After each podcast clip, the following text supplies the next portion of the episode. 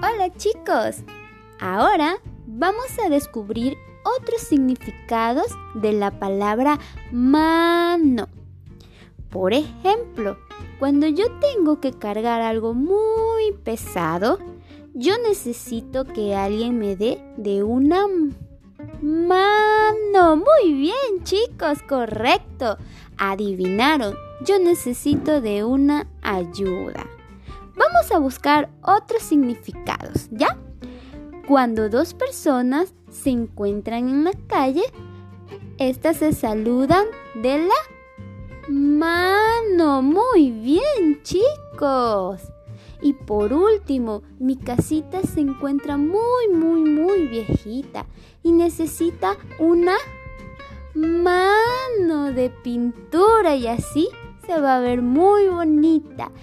¡Excelente chicos!